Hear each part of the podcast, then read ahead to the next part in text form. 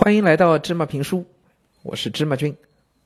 咱们在讲这个佐贺的超级阿嬷啊啊，正讲到最精彩的时候呢，是不是？哎，呃，德永君啊，喜欢上了一个小姑娘啊，那个女生呢，呃，比他还要大那么一一两岁啊，是隔壁私立学校的篮球队的队员。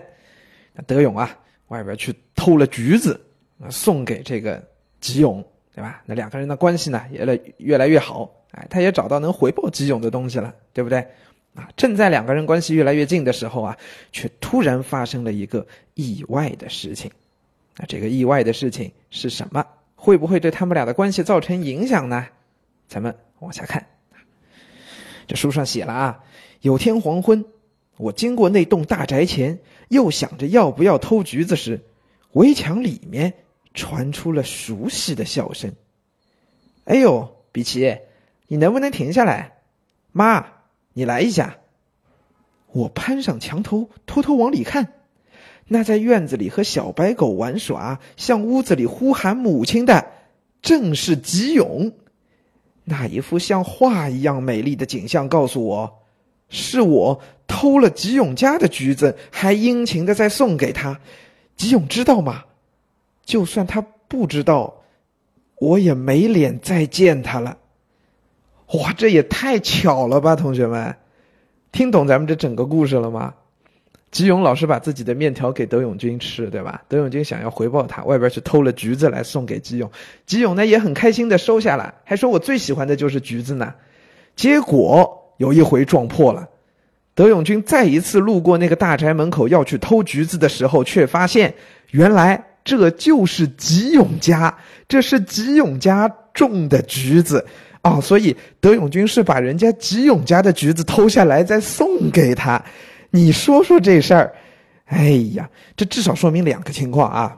第一，吉永并不缺橘子，对吗？吉永也确实爱吃橘子啊，要不然家里种橘子树干嘛呢？对吧？人家家里有那几百棵橘子的橘子树呢，啊，这是第一。所以，吉永对作者说的“我最喜欢吃橘子”的话，很可能是因为。不仅因为他喜欢吃橘子，对吗？很可能也是因为，哎，这是德永君送他的橘子，他不想拒绝德永君的一番好意，不想让德永君尴尬，啊。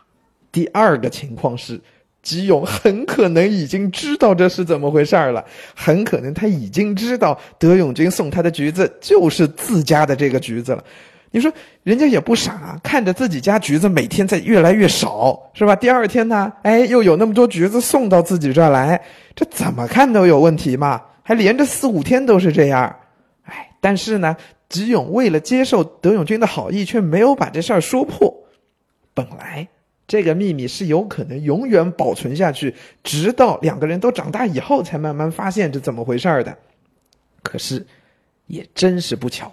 偏偏让当事人让这德永君自己给撞破了。这德永君发现了可怕的真相之后啊，觉得自己再也没有办法在吉永面前抬起头来了。这日本的男孩子啊，从小接受的都是一种比较大男子主义的那种精神、那种教育啊，就是要保护好女生，要以绅士的风度去吸吸引女生。但是他竟然偷了他们家的东西，再送给他。这种事儿，不要说是没有这个男子汉男子汉的气概了，那根本就是太丢人了嘛，变成个小偷了。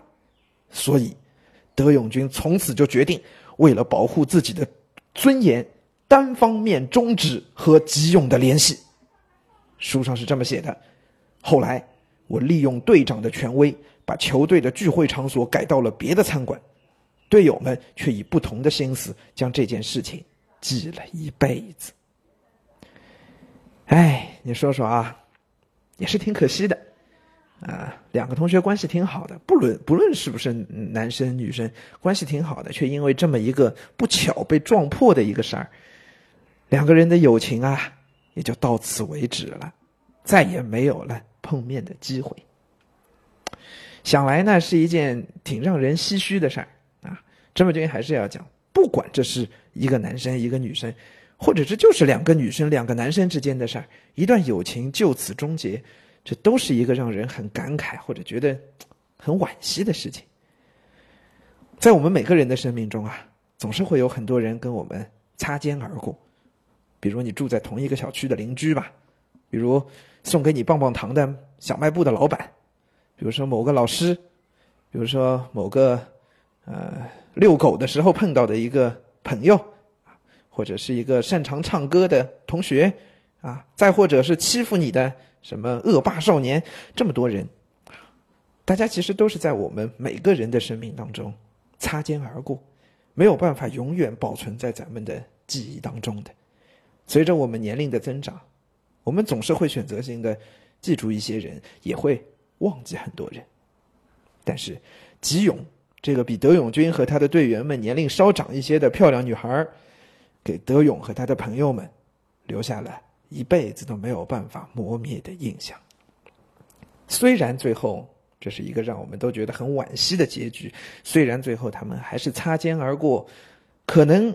两个人的人生当中，一辈子都不会再有交集，但是能留下这么一个美好的印象，一个美好的回忆，可能也已经足够了吧。